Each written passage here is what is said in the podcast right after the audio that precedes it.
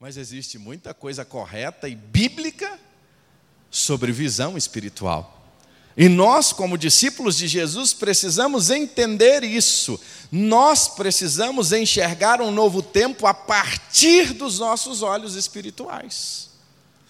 E ao terminar esse ano, o Senhor colocou no meu coração para meditar sobre isso com os amados irmãos. Há um ditado que diz assim: O que os olhos não veem, o coração. Eu não sei se esse ditado é tão verdadeiro quando se eu fiquei pensando sobre isso esta semana, porque mãe, mãe às vezes ela não enxerga algumas coisas, mas o coração de mãe sente, de pai. É interessante isso. O ditado diz assim: o que o coração não vê, o que os olhos não vê, o coração não sente.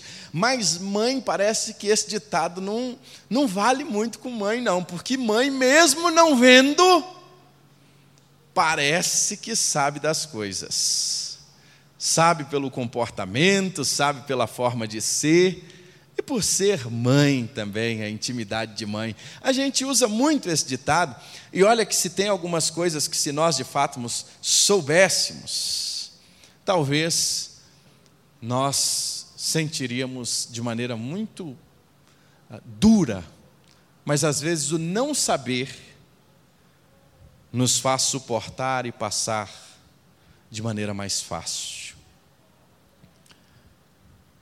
Talvez nós não sabemos, ou a grande maioria de nós aqui, o que é tirar um plantão numa UTI neonatal.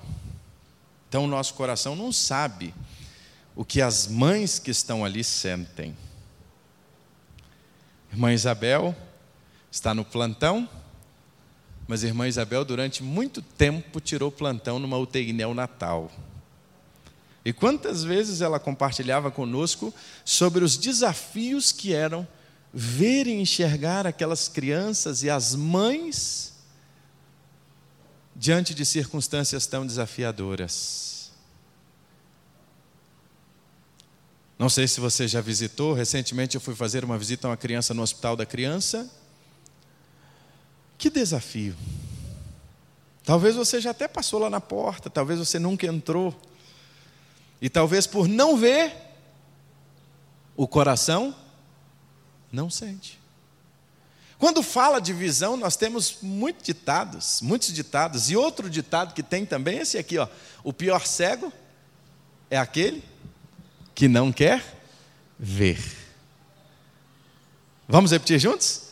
O pior cego é aquele que não quer ver. Que verdade. É por isso que quando nós fechamos esse ano, e nós queremos falar de visão espiritual, entendimento daquilo que o Senhor nos ensina para iniciar um novo ano. Antes de falar de visão espiritual, nós não podemos também deixar de confrontar sobre cegueira espiritual. Infelizmente, há muitas pessoas, muitas, muitas, que não enxergam determinadas situações, muitas vezes porque não querem de fato enxergar não querem ver, não querem reconhecer. E não querer reconhecer é de fato cegueira espiritual, e às vezes nós fechamos um ano, olhamos para trás, e algumas coisas que nós enxergamos, durante todo o ano, se nós tivéssemos tomado posicionamento, nós fecharíamos o ano de maneira diferente. Mas enxergamos e não tivemos posicionamento. Diante disso, precisamos cuidar, irmãos, da nossa visão espiritual, porque ao iniciar um novo ano, nós não podemos sofrer da mesma miopia que nós sofremos. Nós não podemos sofrer do mesmo astigmatismo espiritual que nós sofremos durante todo esse ano, diante de situações que nós enxergamos e não decidimos, enxergamos e não nos posicionamos. Pode ser, e aí é interessante, que dentro de muitas coisas que você vivencie, você possa estar passando por uma extrema luta espiritual e você não conseguir enxergar isso. A palavra de Deus também diz que ela existe, ela é clara. Efésios capítulo 6, verso 12, diz assim: a nossa luta não é contra carne ou sangue, mas sim contra principados e contra as potestades, contra os príncipes das trevas deste século, contra as hostes espirituais da maldade nos lugares celestiais. Com todo respeito, irmãos, a nossa briga não é com a porta dos fundos, não. Tem coisa muito mais séria no campo da espiritualidade, em que os cristãos ainda não entenderam o que é de fato a nossa demanda e a nossa luta espiritual. E às vezes o diabo faz uma cortina de fumaça para que a gente perca tempo com coisas que são tão pequenas, que são tão mínimas, e uma coisa que a igreja precisa entender ao longo da história: o mundo nunca gostou da igreja. Dia que o mundo gostar da igreja, tem alguma coisa errada, irmãos.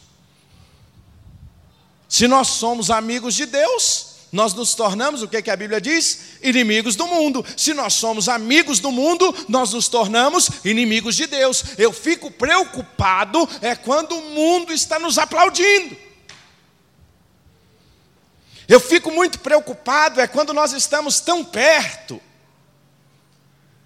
E eu tenho mencionado isso, não tem nenhum problema mencionar, porque os irmãos sabem que eu sou apartidário, por bondade de Deus, enquanto for pastor dessa igreja, não haverá política nela, porque existe um princípio batista de mais de 400 anos, por qual nossos irmãos deram o sangue, que é a separação da igreja e do Estado, que nós precisamos tomar muito cuidado, tanto de um lado quanto do outro é muito perigoso quando a igreja começa a andar muito no palácio e no poder. Muito perigoso. Nós não podemos perder a nossa voz profética. E quando ela se mistura, ela perde a sua voz profética, porque ela se iguala. E aí nós nos distanciamos por uma série de coisas, perdemos a visão espiritual, entramos ano e saímos ano, e estamos lutando com fumaça e apanhando de coisas que nós não deveríamos apanhar, porque nos falta visão espiritual, nos falta intimidade, nos falta estar perto do Senhor a ponto de ter discernimento. É por isso que a palavra de Deus diz que o justo viverá pela fé. Fé é trazer à existência aquilo que não existe. Fé é olhar para 2020 e dizer: eu irei viver um ano diferente em 2020 pelos olhos da fé. Amém, irmãos? Você crê nisso? Eu creio. Meu 2019 foi extraordinário, mas eu estou crendo que o 2020 será mais extraordinário ainda. Pelos olhos da fé. E a palavra de Deus é clara que o Senhor não se agrada em quem retrocede. É por isso que eu quero convidar você a refletir sobre isso. Mesmo que o seu 2019 tenha sido um ano assim, de muitos trovões, de muita chuva, de muita tempestade na sua vida, mesmo que os ventos não estejam ao seu favor, eu queria te lembrar de uma coisa: Deus sempre tem um novo tempo para a nossa história. Guarda isso no seu coração. Isso não é mensagem de coach, não, irmãos. Isso é Bíblia. Nós podemos crer no amanhã porque Ele vive. Nós podemos ver e crer sabendo que Ele é Senhor. Foi difícil, a turbulência está grande, está imensa. Pode ficar tranquilo, ele está deitado na proa do barco ele não perdeu o controle. É muito importante a gente ter esse discernimento. É por isso que eu quero convidar você a gente olhar, a olharmos nessa noite para como avistar um novo tempo. Enxergar um novo tempo pelos olhos da fé, enxergar um 2020 diferente, você ser ousado e pedir para Deus abrir os seus olhos espirituais porque tem coisas que, quando nós olhamos aos olhos humanos, nós falamos assim: não tem jeito. Tem coisas que aos olhos humanos nós enxergamos e dizemos assim: para nós não tem mais solução. Quando eu olho para determinadas circunstâncias, para determinados diagnósticos, para determinadas palavras que nós recebemos, que ouvimos dizer assim: isso não tem jeito. Tem jeito, porque nós precisamos aprender a andar pela fé, a andar sobre as águas, a crer no sobrenatural, a viver o sobrenatural, irmãos. Deus é vivo, irmãos. A palavra de Deus é viva. Ele não mudou. Agora, quanto você está disposto a andar sobre as águas? Quanto você está disposto a lançar o seu pão sobre as redes? Quanto você está disposto a viver aquilo que Deus quer que você viva? Essa é a questão. A graça do Senhor nosso Deus em Cristo, ela é disponível para todos nós. E abundante, como nós cantamos, superabundante graça de Deus. Quero lhe convidar a abrir a sua Bíblia em Marcos capítulo 10. Porque aqui tem uma história extraordinária. Quando se fala de visão espiritual, nós não poderíamos ir para outro texto. Nada melhor do que olhar a vida de um cego. Parece até um contrassenso. Como pastor quer pregar sobre visão espiritual pregando num texto do cego Bartimeu? Interessante isso. Marcos, capítulo 10, a partir do verso 46. Como, irmão Geraldo, nós podemos falar de visão espiritual a partir de um homem que não enxergava? Como nós podemos ver e aprender lições de enxergar um novo tempo à luz de um homem, do filho de Timeu, que não tinha sua visão? Mas é interessante que quando nós estudamos a vida de Bartimeu, e quando nós lemos esse capítulo 10, e depois eu queria desafiar você, leia o 9, leia o 10, você vai notar que Bartimeu enxergava muito mais, por exemplo, do que os fariseus. Muito mais. Bartimeu enxergava muito mais do que os discípulos. Os discípulos não estavam entendendo nada. Quando o capítulo 10, Jesus está dizendo: Ó, oh, nós estamos indo para Jerusalém, lá eu irei entregar a minha vida. Dois dos discípulos viram para Jesus, no meio desse momento, Tiago e João, a preocupação dos dois era a seguinte: Senhor, será se eu posso lá no último dia, um ficar na sua direita e outro na sua esquerda? Jesus falando da entrega da sua vida, Jesus naquele momento de abrir coração com os discípulos, e eles estão preocupados em ser maiores no reino. Bartimeu enxergava mais do que eles. Quer ver um outro camarada? O jovem rico, que nós chamamos de jovem rico. Se depara com Jesus aqui. Todas estas coisas eu já faço desde pequeno. Faz o seguinte: vende o que você tem, dá aos pobres e segue-me coração do homem fechou na hora, porque o seu coração estava nas suas riquezas. Bartimeu enxergava mais do que ele. Então, Bartimeu tem muito a nos ensinar. Se você está com a sua Bíblia aberta, hoje eu quero te contar a história de Bartimeu. Lá estava Jesus chegando.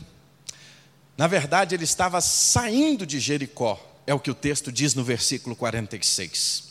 Se você lembrar, Jericó era uma cidade próxima a Jerusalém, é tanto que quando Jesus conta a história do sacerdote, do levita, eles estavam indo para onde? Para Jericó. Agora, uma coisa é interessante: o texto diz que ele já tinha passado por Jericó. Quem morava em Jericó? Quem era um personagem bíblico conhecido, Rafael, que morou em Jericó? Oi? Além dele, Pedro? Oi? Quem? Zaqueu. Mas quem morava em Jericó? O que, que Jericó nos lembra na história bíblica? Jericó não era uma cidade qualquer. Ela lembra da história de Josué, ela lembra das muralhas. Ali era uma cidade, uma cidade muito conhecida.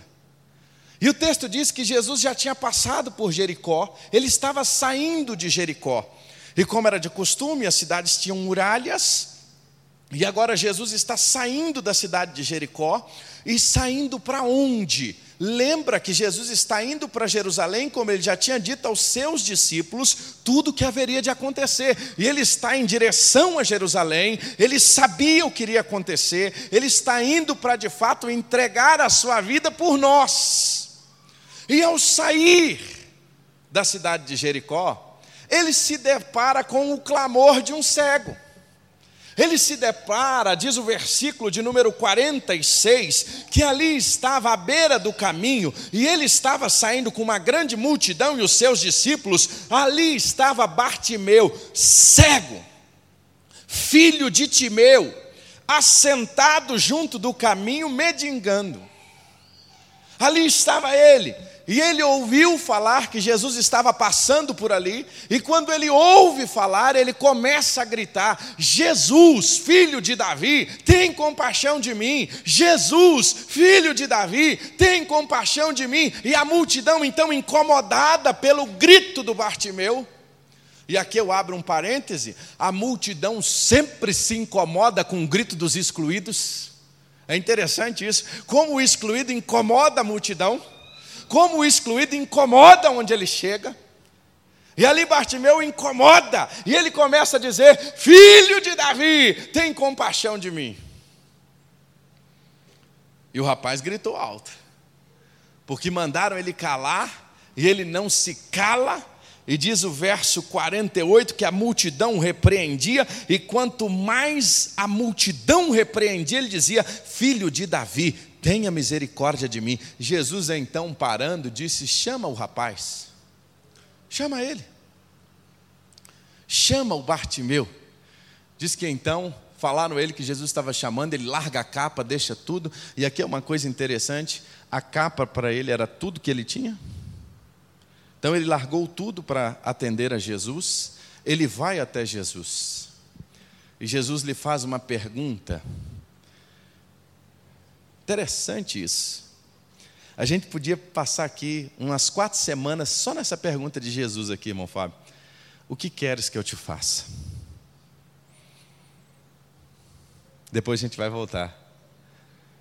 Tem muita gente que clama a Jesus, mas não sabe nem o que está pedindo. Foi por isso que Jesus perguntou para Bartimeu: O que queres que eu te faça? Bartimeu responde de maneira aparentemente óbvia, que eu volte a ver, que eu torne a ver. Então, diz o texto bíblico que Jesus responde a Bartimeu: Vai, a tua fé te salvou. Interessante que ele não diz, vai, a tua fé te curou. Já tinha parado para pensar nisso, irmão Geraldo?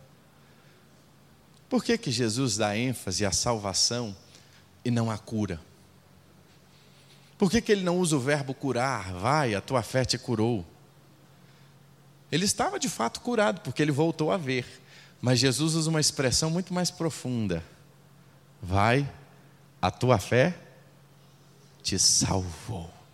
Texto bíblico diz que imediatamente ele volta a ver, e então ele segue a Jesus ele vai seguindo Jesus, estrada fora.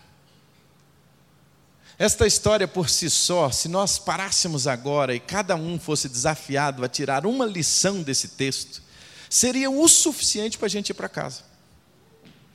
Nós não precisaríamos de mais nada, irmãos. Sabe por quê, irmãos? O que eu mais acho lindo nas Escrituras, e ela é a palavra de Deus, é que ela é suficiente, nós não precisamos de mais nada precisamos inventar, não precisamos gritar, não precisa fazer show. Não, é a Bíblia pela Bíblia. Mas eu queria com os irmãos olhar para Bartimeu, o filho de Timeu, e ver algumas atitudes do Bartimeu que de fato nos chama a ter uma visão diferente na nossa vida. Eu queria pegar com os irmãos pelo menos três atitudes nesta história que me chama a atenção de como ter uma atitude diferente para um próximo ano. E quais seriam estas atitudes? A primeira delas é esta aqui, ó. Reconheça a sua verdadeira. Vamos ler juntos? Reconheça. Eu queria que você pudesse perguntar para quem está perto de você: você sabe qual é a sua maior necessidade?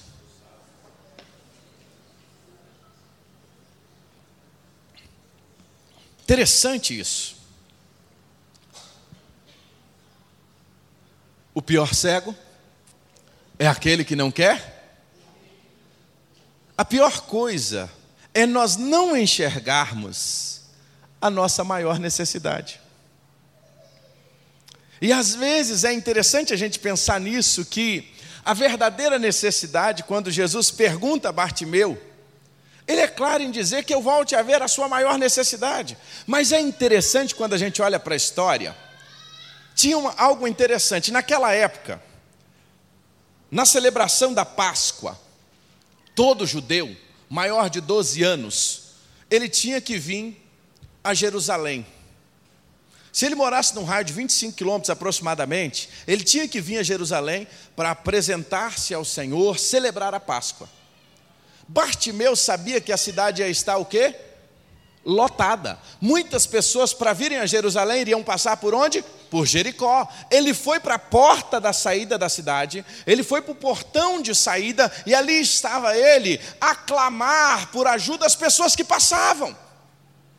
Afinal, um cego, tinha muitas limitações, não apenas limitações físicas, tantos questionamentos como aquele outro cego que Jesus cura. A principal pergunta dos discípulos foram: quem pecou, ele ou seus pais? Quantas pessoas já não devem ter olhado para Bartimeu e dizer assim: está assim porque pecou? A gente vive esse dilema até hoje, né? Quando acontece alguma coisa na vida de alguém, diz assim: foi assim porque pecou, está em pecado. Será se tudo aquilo que acontece de ruim, que nós julgamos ser ruim, é fruto de fato de um pecado pessoal?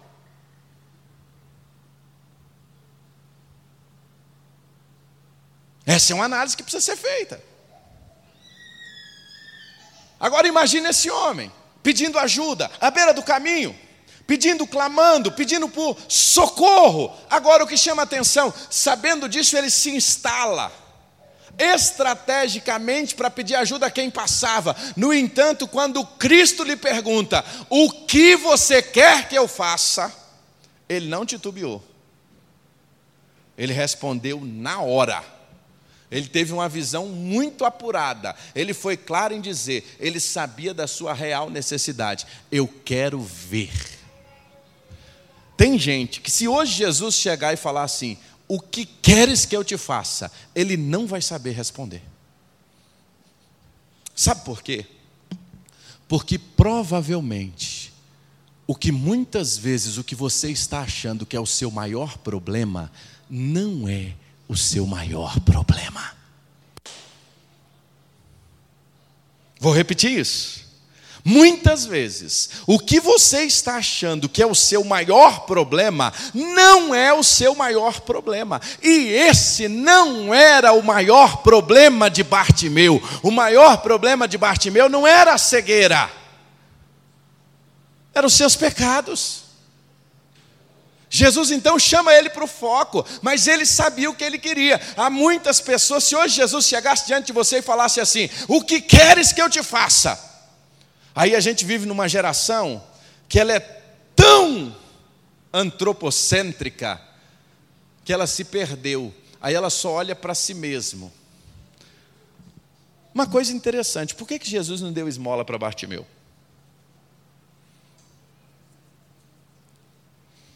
Boa essa, né, Carol? Sabe por quê? Porque Jesus não vive de dar esmola para ninguém. Tem muita gente só querendo esmola de Jesus. Sabe o que é esmola de Jesus? A nossa geração, ela está muito acostumada em pedir somente a esmola. O que é a esmola? É somente a bênção, é somente aquilo que se julga ser bom, mas não quer que Jesus trabalhe no raiz do problema. Ah, Senhor, me abençoa aqui, me dá a tua bênção. Eu quero, pode me ajudar com uma pratinha. Mas o problema de Bartimeu não era uma pratinha que ia resolver a vida dele.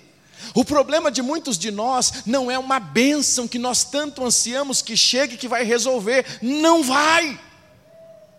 Porque a raiz do problema é muito mais profunda. Muitos querem alívio para as consequências dos seus pecados, mas não querem realmente deixar o pecado. Nós brincamos com Deus, irmãos. Nós queremos que Deus nos abençoe, nós queremos que Deus nos guarde, nós queremos que Deus nos visite, nós queremos tudo de Deus, principalmente as bênçãos do Senhor, mas muitas vezes nós não queremos o Senhor da bênção. Há uma diferença muito grande nisso. Aí nos falta visão espiritual. Reconheça a sua verdadeira necessidade. Reconheça o que de fato precisa ser mudado. Reconheça que a principal bênção que você precisa não é talvez a que você almeja. Às vezes nós estamos pedindo coisas erradas para Deus.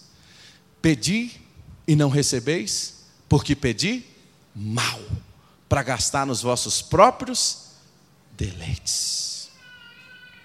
O que queres que eu te faça? Reconheça a sua verdadeira necessidade espiritual. Não seja o pior cego em não ver a sua maior necessidade. A segunda coisa que nós aprendemos com Bartimeu para a gente caminhar para o fim é crer que Jesus, em Jesus Cristo e reconhecê-lo diante das pessoas. Isso aqui, irmãos, às vezes a gente não. É, isso é tão notório para nós e é tão simples, talvez, para a nossa geração. Crê em Jesus? Creio. Todo mundo crê em Jesus, a gente só não obedece. É diferente. Se a gente sair na rua fora e dizer assim, quem crê em Jesus? É por isso que, pessoalmente, eu acho essa pergunta, para a nossa geração, muito vazia para uma decisão e um compromisso com Cristo. As pessoas dizem, mas quem crê em Jesus? O cara diz assim: Eu creio em Jesus, todo mundo crê em Jesus. Agora, se você falar assim, quem está disposto a obedecer a Jesus? Aí, se tinha 60 mãos levantadas, vai baixando. Por quê? Porque crê, diz a palavra de Deus, que até os demônios creem e estremestre. Mas ter Ele como Senhor é totalmente diferente.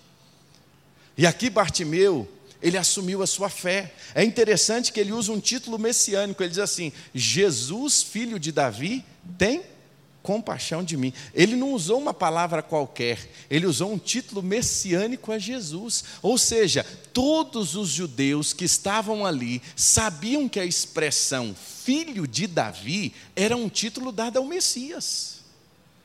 Então Bartimeu, no meio daquela multidão, ele está dizendo: Ó, oh, você que é o Messias, e eu reconheço você como o Messias, me ajuda. É por isso que ele clama por misericórdia. Ele era cego, mas ele poderia ver que Jesus não era qualquer um. Ele era o filho de Davi, ele assumiu a sua fé, ele estava dizendo: Eu creio que Jesus é o Messias, eu acredito, e ele reconhece publicamente a divindade de Cristo. Sabe o que isso significa? Naquele contexto, irmão Hamilton, simples. Bartimeu, irmãos, ele estava correndo risco de ser apedrejado por blasfêmia. É porque a gente está tão distante desse contexto que a gente não tem essa noção. Naquele momento, Bartimeu poderia ser apedrejado por blasfemar, quando ele diz que Jesus era Deus. E ele, no meio de toda aquela multidão, ele não quer nem saber o que as pessoas vão pensar sobre ele, ele não quer nem saber o que as pessoas vão literalmente dizer, ou se vão apedrejar ou se não vão apedrejar. Ele assume publicamente, ele não se cala e ele clama: Meu irmão, não tenha vergonha de assumir a sua fé, ainda que custe.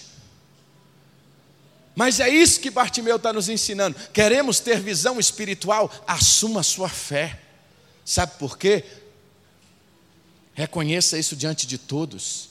Jesus foi claro: qualquer que me confessar diante dos homens, eu confessarei diante do meu Pai que está nos céus, mas qualquer que me negar diante dos homens, eu negarei diante do meu Pai que está nos céus. Bartimeu não teve essa dificuldade diante de todos. Agora, termino dizendo, a terceira atitude que me chama muito na vida de Bartimeu aqui é que ele clamou o nome de Jesus e com fé. Irmãos, eu já tive dias difíceis na minha vida.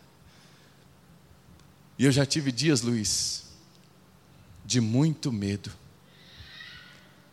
Mas uma coisa eu notei, nos momentos de maiores medo da minha vida, quando eu abri a minha boca e clamei o nome de Jesus, eu encontrei a mais perfeita paz.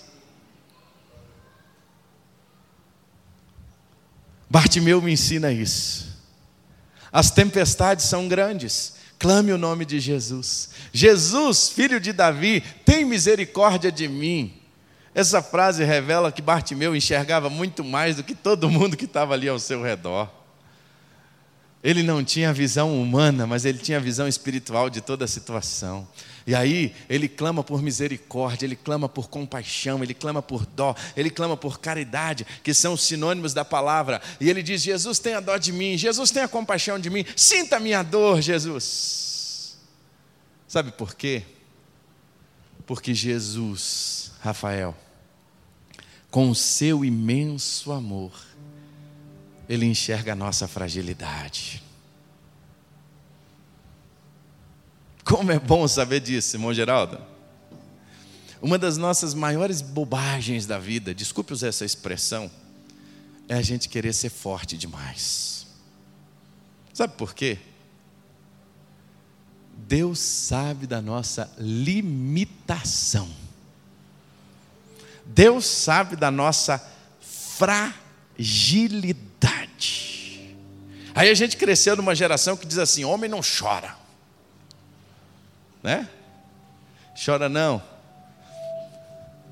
Aí a gente até tem um outro ditado lá, situações bem difíceis da vida, assim, aqui é onde o cara chora e a mãe não vê. Tanto é dizer que tem lugar que o homem chora, né? Agora, por que, que a gente quer ser tão duro quando Jesus sabe que nós somos tão frágeis? Por que, que nós queremos nos apresentar diante das pessoas tão duros, quando nós sabemos que nós não somos nada?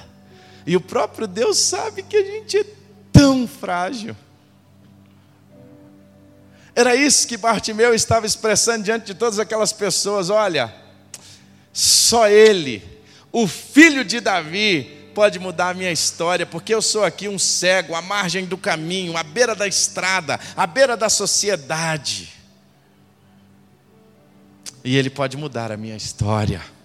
Ele pode mudar a minha vida. Agora, sabe qual o problema, irmãos? Que muitas vezes nós permitimos que os nossos olhos enfraqueçam o nosso coração na hora da adversidade, na hora do problema, na hora que nós deveríamos focar e clamar a Jesus, a gente não olha. Aí na hora da nossa fragilidade, na hora que a coisa vai de mal a pior, em vez da gente fazer como Bartimeu, tá todo mundo te mandando calar a boca, tá todo mundo mandando para você dizer assim, ó, não vai funcionar, não tem resposta. Meu irmão, grita mais alto, chama mais alto, clama mais alto. Não perca o foco de Jesus não, não perca a visão de Jesus, não tire os seus olhos de Jesus, autor e consumador da fé. Não olhe para a direita, não olhe para a esquerda, deixe o mar, o mar vai parar, uma hora ele vai se aquietar. Olha somente para Jesus não perca o foco da sua vida.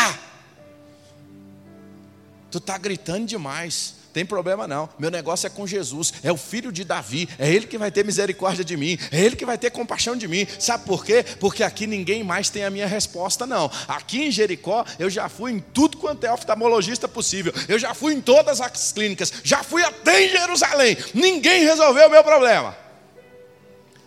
O que eu ouço é o seguinte: quem pecou? Foi você ou a sua mãe? Eu só encontro peso, eu só encontro fardo.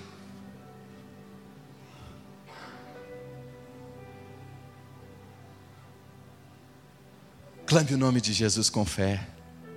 Você quer ter uma visão diferente para 2020? Quem você está clamando?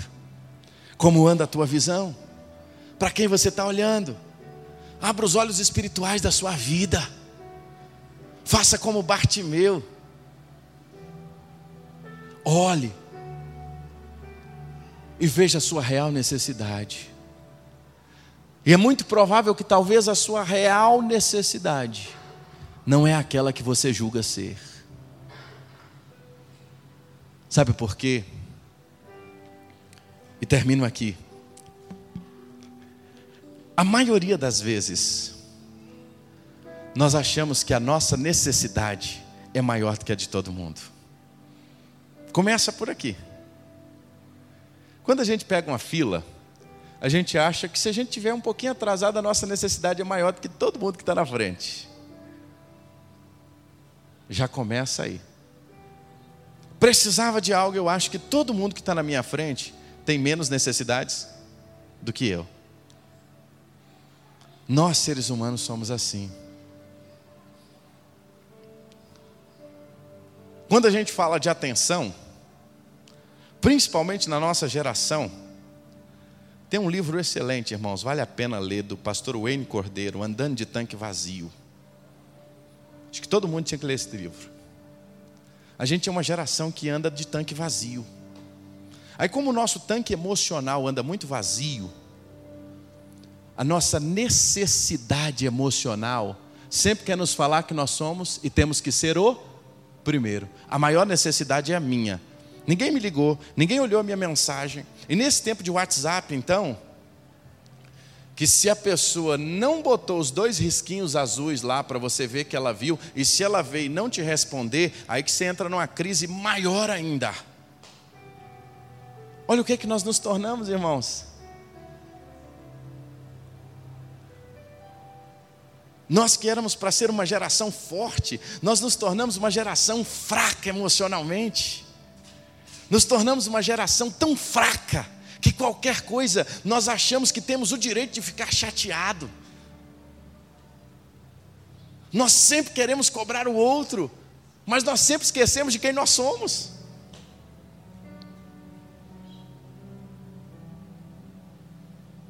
Precisamos enxergar nossa necessidade, quem nós somos quem nós somos, o que nós precisamos. O que nós precisamos é muito provável que não seja algo material, o que nós precisamos é muito provável que não seja talvez algo físico, é muito provável que não seja nada disso. Sabe por quê, irmãos? Uma lição nós precisamos aprender. A nossa suficiência precisa estar em Deus. Porque dia em que a nossa suficiência estiver em Deus, se tiver, tá bom, se não tiver, tá bom. Se estiver bem, está maravilhoso. Se não estiver, também não estará. Tá tudo maravilhoso, porque a minha suficiência não depende das circunstâncias. Eu gosto muito das músicas novas, mas tem umas antigas que eu nunca vou me esquecer. Não olhe para as circunstâncias. Quantas canções nós já ouvimos sobre essa temática? Mas às vezes nós somos erguidos e regidos, sabe por quê? Pelo dia, pelo celular que está na nossa mão. Quantas vezes você está tão bem, uma mensagem é suficiente para acabar com o seu dia, acabar com o seu momento? Eu digo isso por mim, que eu sou ser humano como você, e às vezes nós nos deixamos levar por coisas tão pequenas. E aí o Senhor está dizendo assim: abra seus olhos espirituais Tenha visão além do que você está enxergando. Aviste um novo tempo. Olhe pela fé. Pare de olhar só para a circunstância. Não ache que o seu problema é o que você tem, porque talvez o seu problema é maior do que o que você acha.